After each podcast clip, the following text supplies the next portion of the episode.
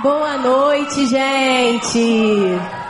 Que bom ver vocês de novo. Dá uma saudade, não dá? Dá uma, dá uma vontade de ficar junto todo dia de novo, né? Eu queria louvar a Deus por você que veio aqui nessa noite.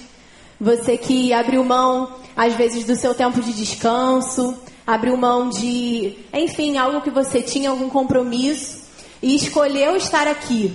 E eu queria dizer que eu tenho a convicção no meu coração que até agora nós já fomos extremamente abençoados pelo Senhor. Eu não sei você, mas eu já tô, gente, eu já tô plena, pleníssima. Já posso sair daqui, eu tenho convicção de que o Espírito Santo nessa noite ele, ele vai fazer algo incrível no nosso meio. Porque a atmosfera, que eu não sei se você percebe isso, mas a atmosfera, ela mostra isso. E eu queria mesmo louvar a Deus por você e dizer que é um prazer, é um privilégio muito grande fazer parte desse movimento, fazer parte dessa igreja. Eu não sei se nós temos visitantes aqui. Tem alguém que está vindo pela primeira ou segunda vez? Levanta sua mão para a gente conhecer. Glória a Deus. Sejam bem-vindos.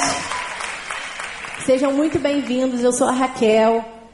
Eu tenho o privilégio de cuidar dessa galera aqui que vocês estão vendo junto com meu esposo Guilherme. E eu sei que parece que Deus já falou tudo, né, gente? Parece que a gente já está tão cheio, parece que a gente já recebeu tanto. Mas eu creio que ainda tem alguma coisa para acontecer nessa noite.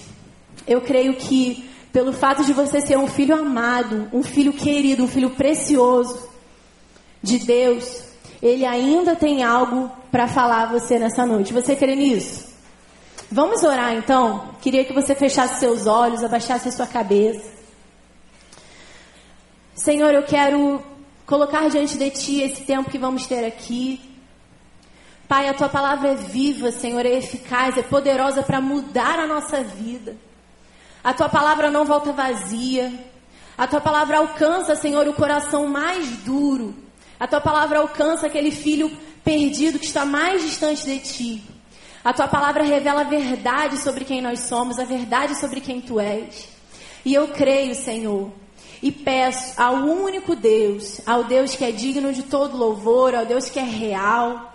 Eu peço, Deus, fala conosco nessa noite. Nós queremos ouvir a tua voz. Nós queremos sair daqui mais parecidos com Jesus, sair daqui mais desafiados a viver, a cumprir a missão que nós temos, que nós recebemos de ti. Em nome de Jesus. Amém.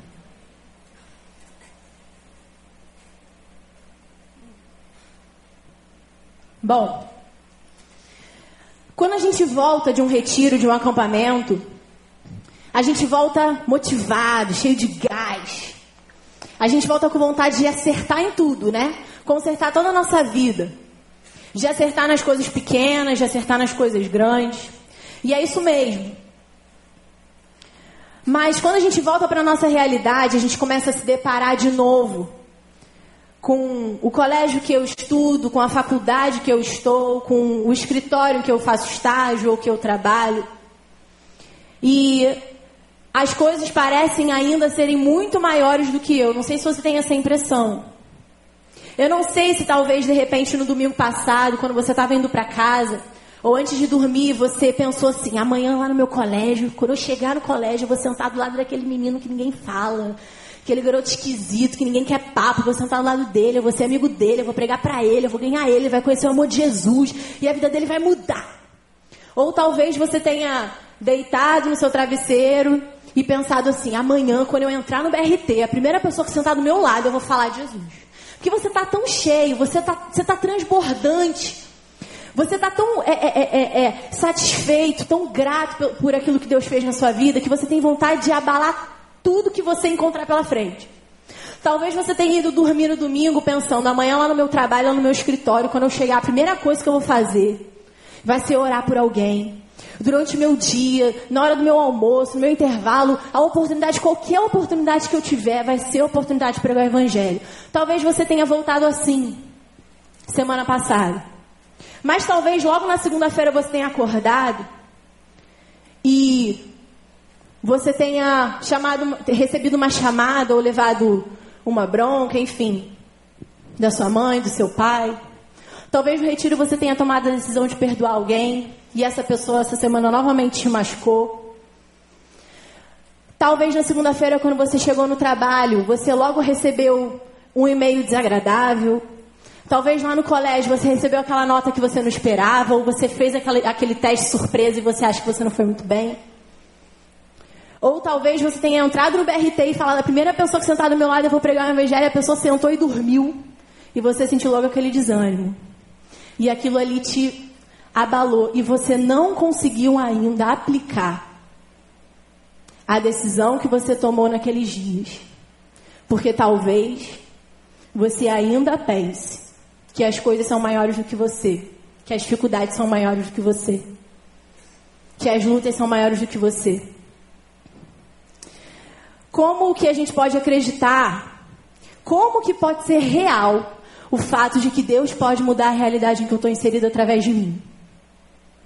Mas eu sou tímido, eu sou feio, eu sou viciado em pornografia, eu não sou batizado, eu estou desanimado com a minha célula, eu sou pobre, eu sou rejeitado, eu tomei aquele toco, ninguém me quer, meu pai me rejeitou, minha mãe me rejeitou, eu não fui desejado eu cometo muitos pecados, todo mundo é melhor do que eu. Eu não sei se você alguma vez já se viu nessa situação, eu já me vi muitas vezes assim, questionando quem eu sou. E olhando para a realidade em que eu estava e pensando: isso aqui vai me sufocar, vai me sufocar. Eu não aguento mais, eu não aguento mais. E aí, quando a gente vai buscar Deus no nosso quarto, no nosso, no nosso tempo com Deus, nossa intimidade, a gente abre a nossa Bíblia e a gente lê histórias de pessoas incríveis. A gente lê a história de Davi, de Esther, de Maria, de Moisés, de Jesus, e pensa: nossa, esse povo era demais. Essa mulher, ela sim. Raabe, ela sim, ela era corajosa. Ela enfrentou tudo. Josué, ele sim, Josué dava conta. Moisés, ele sim. Aí você olha para a vida dos discípulos, Pedro, Tiago, João, e você acompanha a vida deles e vê um sendo crucificado de cabeça para baixo, um sendo dilacerado, um sendo decapitado. Você pensa, nossa, esses caras eram muito melhores do que eu. Eu não consigo pregar o evangelho para alguém que está do meu lado. Eu não consigo me libertar daquele pecado. Eu eu tô só tentando sobreviver lá onde eu tô na faculdade, está muito difícil, eu só quero passar nesse período.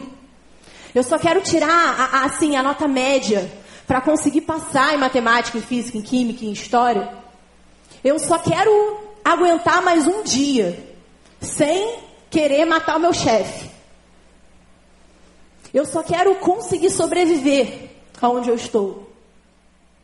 E a gente olha para a vida daqueles homens e mulheres na Bíblia e pensa que eles são super incríveis, super homens, super mulheres. E a gente olha para a nossa realidade e pensa: eu nunca vou conseguir. Eu nunca vou conseguir sair de onde eu estou. Por mais que as pessoas digam, por mais que meu líder de célula, que meu pastor, meu supervisor diga, meu irmão, você é capaz, você tem crescido, você já andou, você já caminhou. Você não consegue acreditar.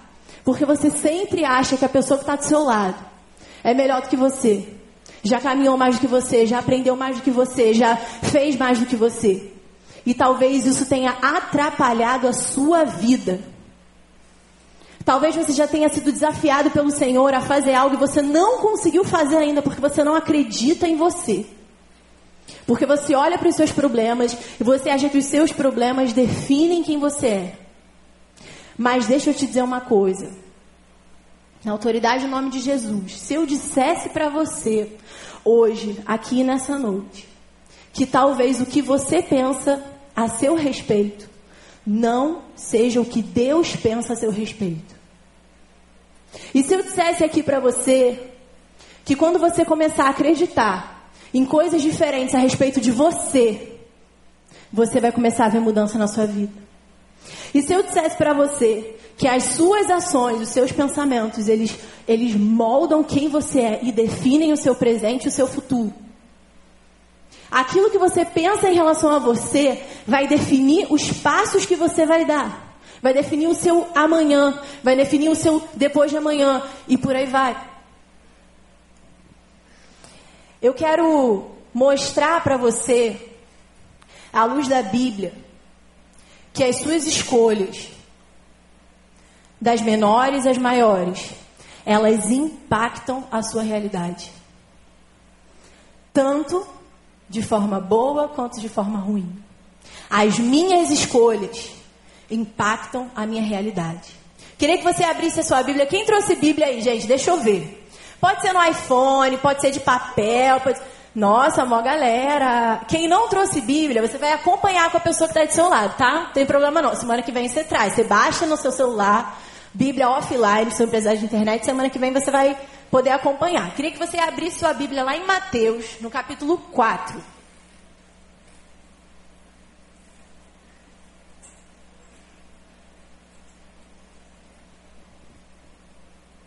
Mateus capítulo 4, versículo 18.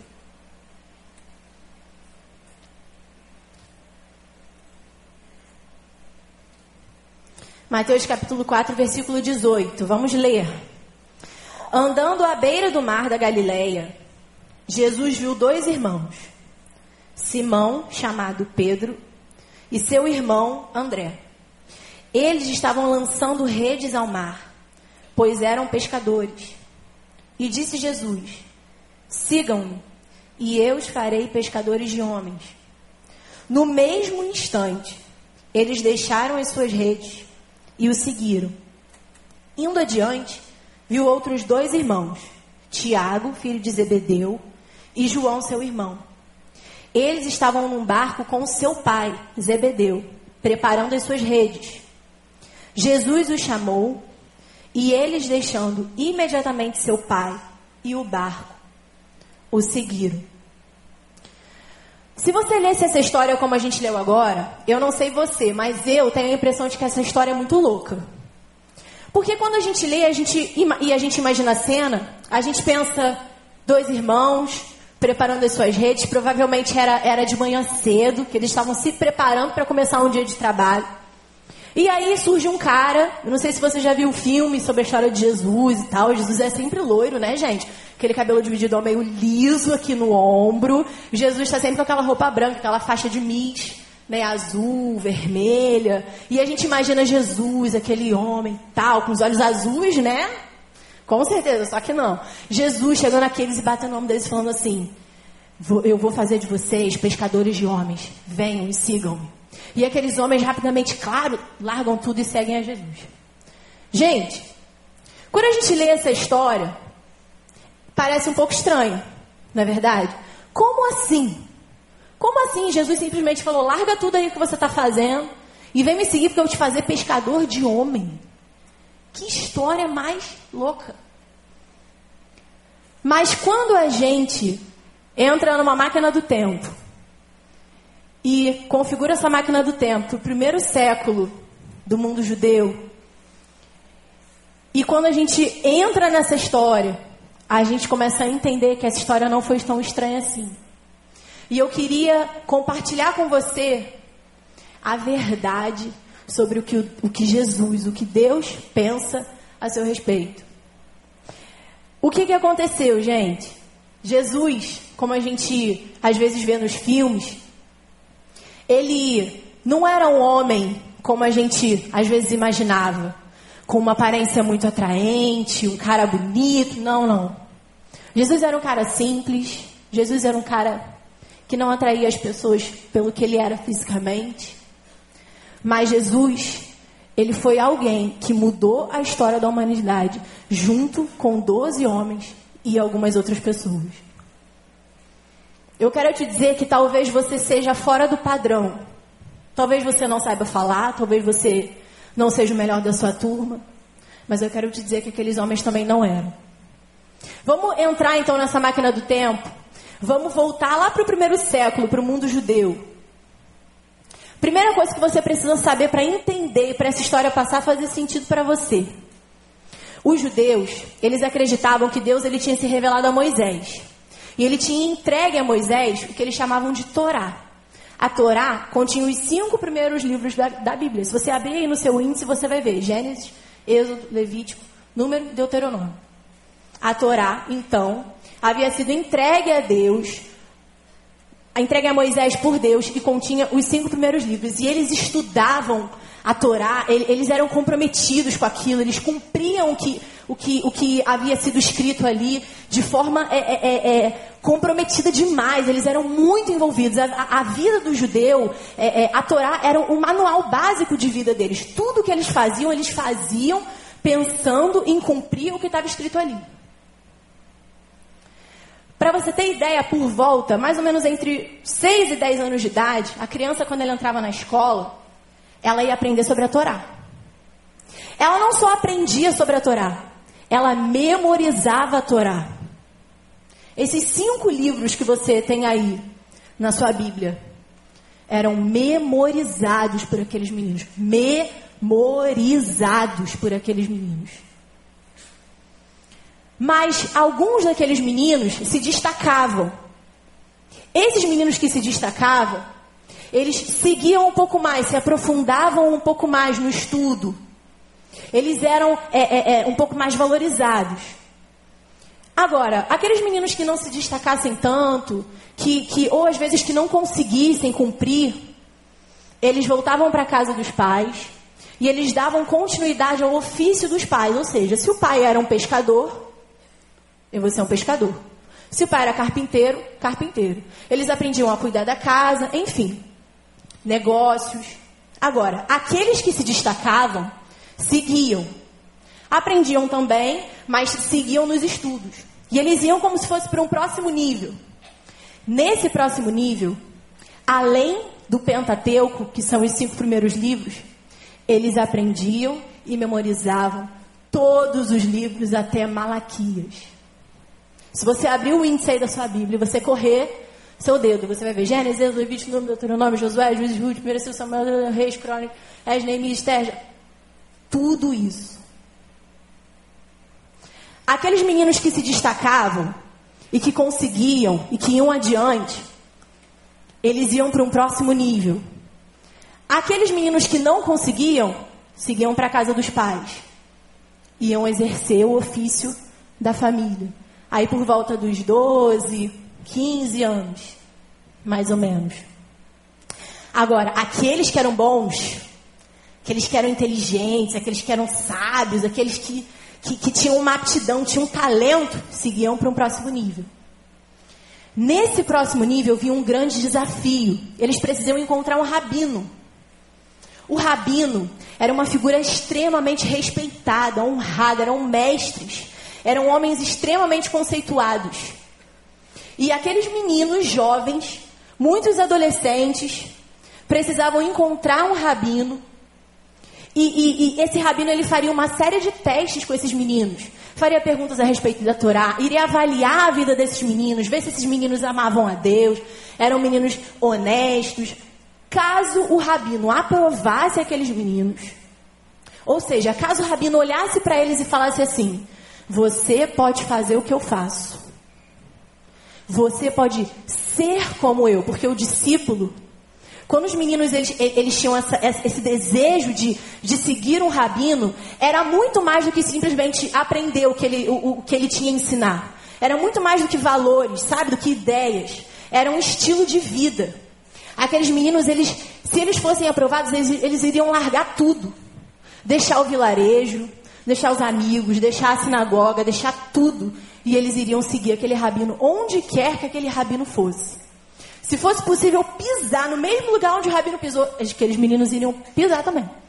Tamanho era, o de, tamanho era o desejo, a vontade de ser como aquele homem era.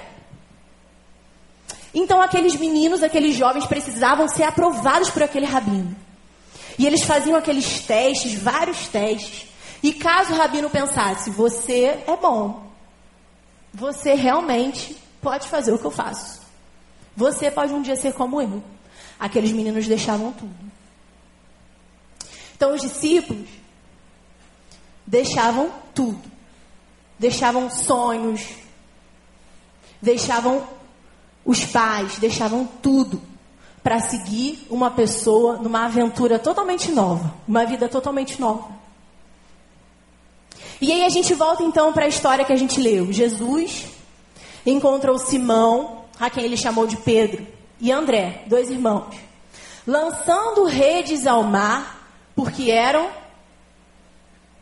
Porque eram pescadores. E Jesus faz um convite. E esses meninos se levantam, esses jovens se levantam e o seguem. Eu queria que você corresse a sua Bíblia agora lá para o Evangelho de João, bem rapidinho.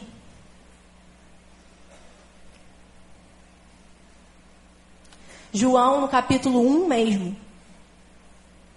Versículo 6. Queria que você acompanhasse comigo. Surgiu um homem enviado por Deus chamado João. Ele veio como testemunha para testificar acerca da luz, a fim de que por meio dele todos os homens crescem. Ele próprio não era luz, mas veio como testemunha da luz. Estava chegando ao mundo a verdadeira luz que ilumina todos os homens. Versículo 15 agora. João dá testemunho dele. Ele exclama: Este é aquele de quem eu falei. Aquele que vem depois de mim é superior a mim, porque já existia antes de mim. Todos recebemos da sua plenitude graça sobre graça, pois a lei foi dada por intermédio de Moisés. A graça e a verdade vieram por intermédio de Jesus. Ninguém jamais viu a Deus, mas o Deus unigênito, que está junto com o Pai, tornou-se conhecido. Agora você vai lá para o versículo 35. No dia seguinte, João, que era quem anunciava a vinda de Jesus, estava ali novamente com dois dos seus discípulos. Quando viu Jesus passando, disse: Vejam, é o Cordeiro de Deus. Ouvindo dizer isso, os dois discípulos seguiram Jesus. Voltando-se vendo Jesus, que os dois o seguiam, perguntou-lhes: O que vocês querem? Eles disseram: Rabi, que significa mestre. Onde estás hospedado? Respondeu ele: Venham e verão. Então foram por volta das quatro horas da tarde, viram onde ele estava hospedado e passaram com ele aquele dia. André, irmão de Simão, era um dos dois que tinha ouvido o que João dissera e que havia seguido Jesus. O primeiro que ele encontrou foi Simão, seu irmão, e lhe disse: Achamos o Messias, isso é, o Cristo. E o levou, levou Simão até Jesus.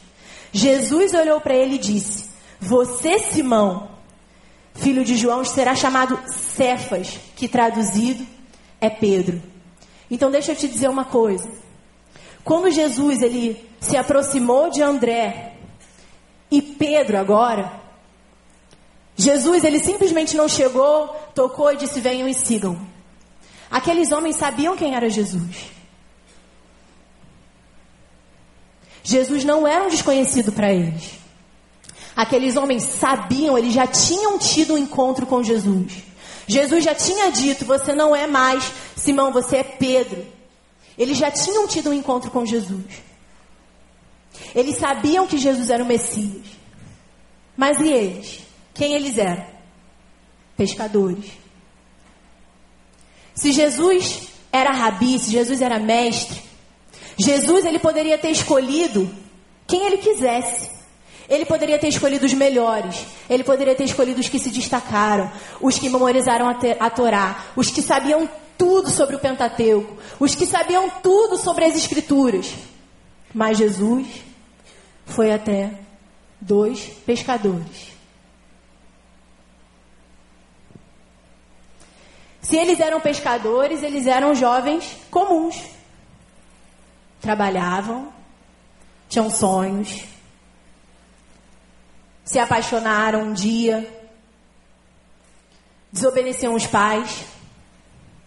Jovens comuns, como eu e você. Jovens de talvez 18, 20, 22, 16, 25 anos. Mas Jesus chega até esses jovens e fala assim: Você, Pedro, André, João, Camila, Isabel, Maria, você, vem siga-me. Deixa o que você está fazendo para trás e vem, e vem, porque eu sei o que eu posso fazer através da sua vida. Você não sabe, mas eu sei o que eu posso fazer através da sua vida.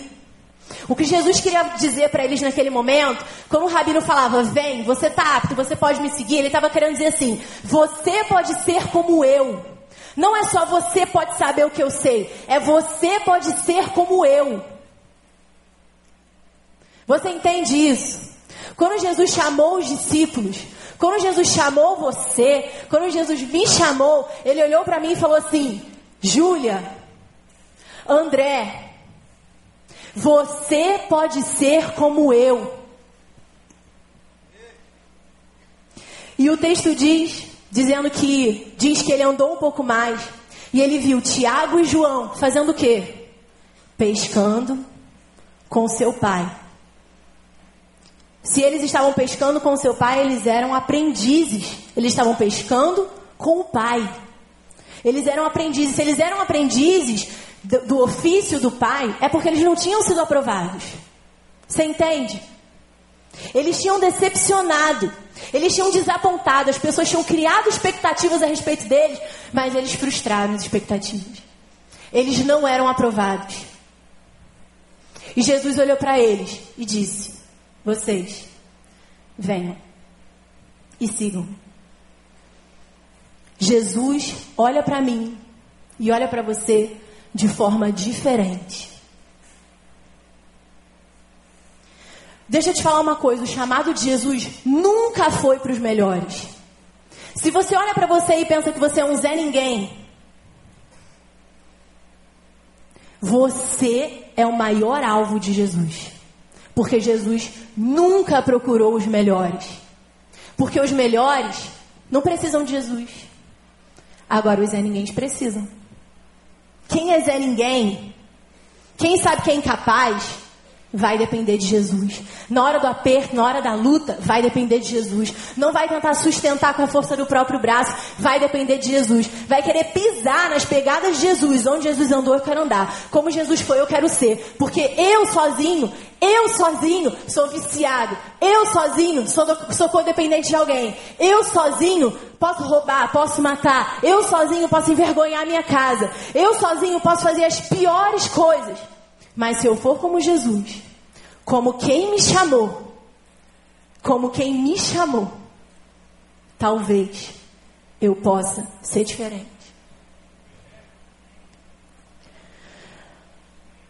Olha, deixa eu te falar uma coisa.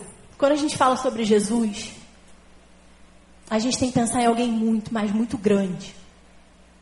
Mas muito grande. É, é, é, a palavra fala só no Evangelho de Mateus. Se você tirar, por exemplo, hoje à noite para só ler o Evangelho de Mateus, você vai encontrar coisas como Jesus alimentando uma multidão, Jesus expulsando demônios, Jesus curando cegos, Jesus curando os, os, os, surdos, os mudos, Jesus ressuscitando pessoas. Jesus, enquanto ele ia ressuscitar uma menina, enquanto ele estava indo no caminho ressuscitar uma menina, uma mulher o tocou e ele curou aquela mulher da hemorragia. Se você ler só o Evangelho de Mateus, você vai ver que Jesus foi alguém que corrigiu os religiosos, que exortou as pessoas, que amou os outros, que tocou em quem ninguém queria tocar, que se aproximou, que comeu com os pecadores, que, que, que, que aceitou que uma prostituta chegasse perto dele e o tocasse, enxugasse os pés dele com os cabelos dela. Jesus é alguém, é alguém incrível, maior do que qualquer pessoa que já existiu na face da terra. Esse é Jesus. Agora, eu queria que você parasse para pensar na grandiosidade que é um discípulo de Jesus.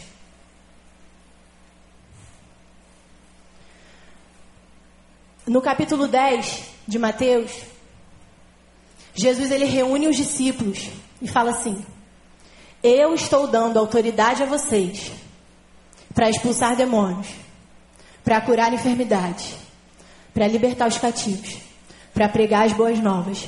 No capítulo 10 de Mateus, Jesus confiou autoridade àqueles homens. Então agora, naquele momento, não era só Jesus, era Jesus e eles. Jesus contava com eles. Era Jesus e eles.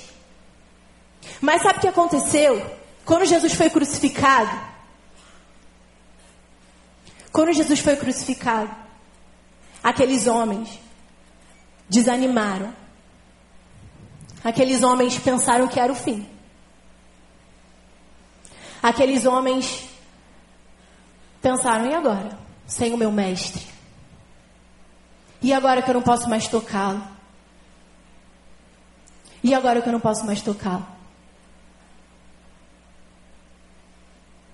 Mas a palavra fala que quando ele ressuscitou, Jesus ressuscitou, ele procurou os discípulos. Procurou os discípulos. Se revelou a eles. E falou algo assim que você já conhece muito bem. Portanto, vão. Vão. Façam outros discípulos de todas as nações, por onde quer que você for. Batize essas pessoas, batize esses discípulos em nome do Pai, do Filho, do Espírito Santo. Ensine esses discípulos a me obedecer. Ensine-os a obedecer a tudo o que eu lhes ordenei. E eu estarei com vocês. E Jesus falou assim: Vocês receberão poder quando o Espírito Santo vier sobre vocês. E vocês serão minhas testemunhas em Jerusalém, em Judéia e Samaria e até os confins da terra. Deixa eu te falar uma coisa. Quem aqui é salvo em Jesus? Quem aqui já teve um encontro com Jesus? Pode levantar sua mão. Eu já tive um encontro com Jesus. Eu sou salvo. Eu sou discípulo de Jesus. Deixa eu te falar uma coisa. Se você é salvo, discípulo de Jesus, você já recebeu o Espírito Santo. Você já foi selado. Pá, é um selo que ninguém arranca, ninguém tira. Ninguém. Nem pecado, nem ninguém. Se você já foi selado com o Espírito Santo, meu irmão, essa palavra é para você. Jesus falou: Eu dou a você toda a autoridade. Eu dou a você autoridade para curar, a você autoridade para pregar, para anunciar as boas novas, para fazer a diferença, para levar o meu nome por onde você for. Então eu queria que você, a gente vai ouvir uma música agora, e que você fizesse dessa música a sua música hoje. Queria que você meditasse nessa letra, porque ela fala que pescadores, jovens, adolescentes como Pedro, André, Tiago e João, foram eles os chamados e os escolhidos para revolucionar a história da humanidade. Vamos ouvir essa música?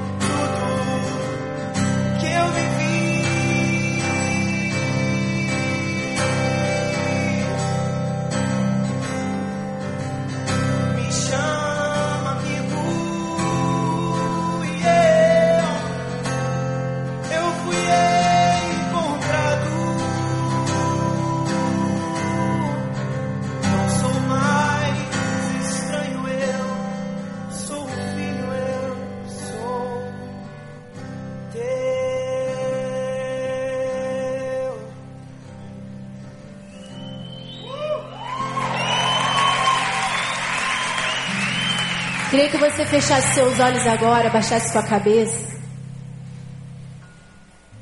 Queria que você refletisse se você tem acreditado em quem em quem Jesus é, primeiramente. E em seguida, se você tem acreditado na maneira como Jesus olha para você. Eu queria que o pessoal do louvor já viesse aqui, se posicionasse. E se você, de alguma forma, foi tocado por essa palavra, se você de alguma forma entendeu que talvez você tenha vacilado por medo, queria que você levantasse sua mão. Agora, no nome de Jesus, você pode levantar. Ninguém vai olhar para você. Deus abençoe todas as pessoas que estão sendo corajosas, que estão largando o medo agora, no nome de Jesus. Porque para você levantar a mão, significa que você já começou a acreditar, que você já começou a acreditar na grandiosa visão de Deus a seu respeito. Eu sei que tem mais pessoas que precisam levantar as mãos. Faça isso, meu irmão, porque Deus ele tem um plano grandioso para cumprir. Glória a Deus na sua vida. Ele tem lugares que você nem imagina que ele vai levar você. Nós vamos ser ministrados agora.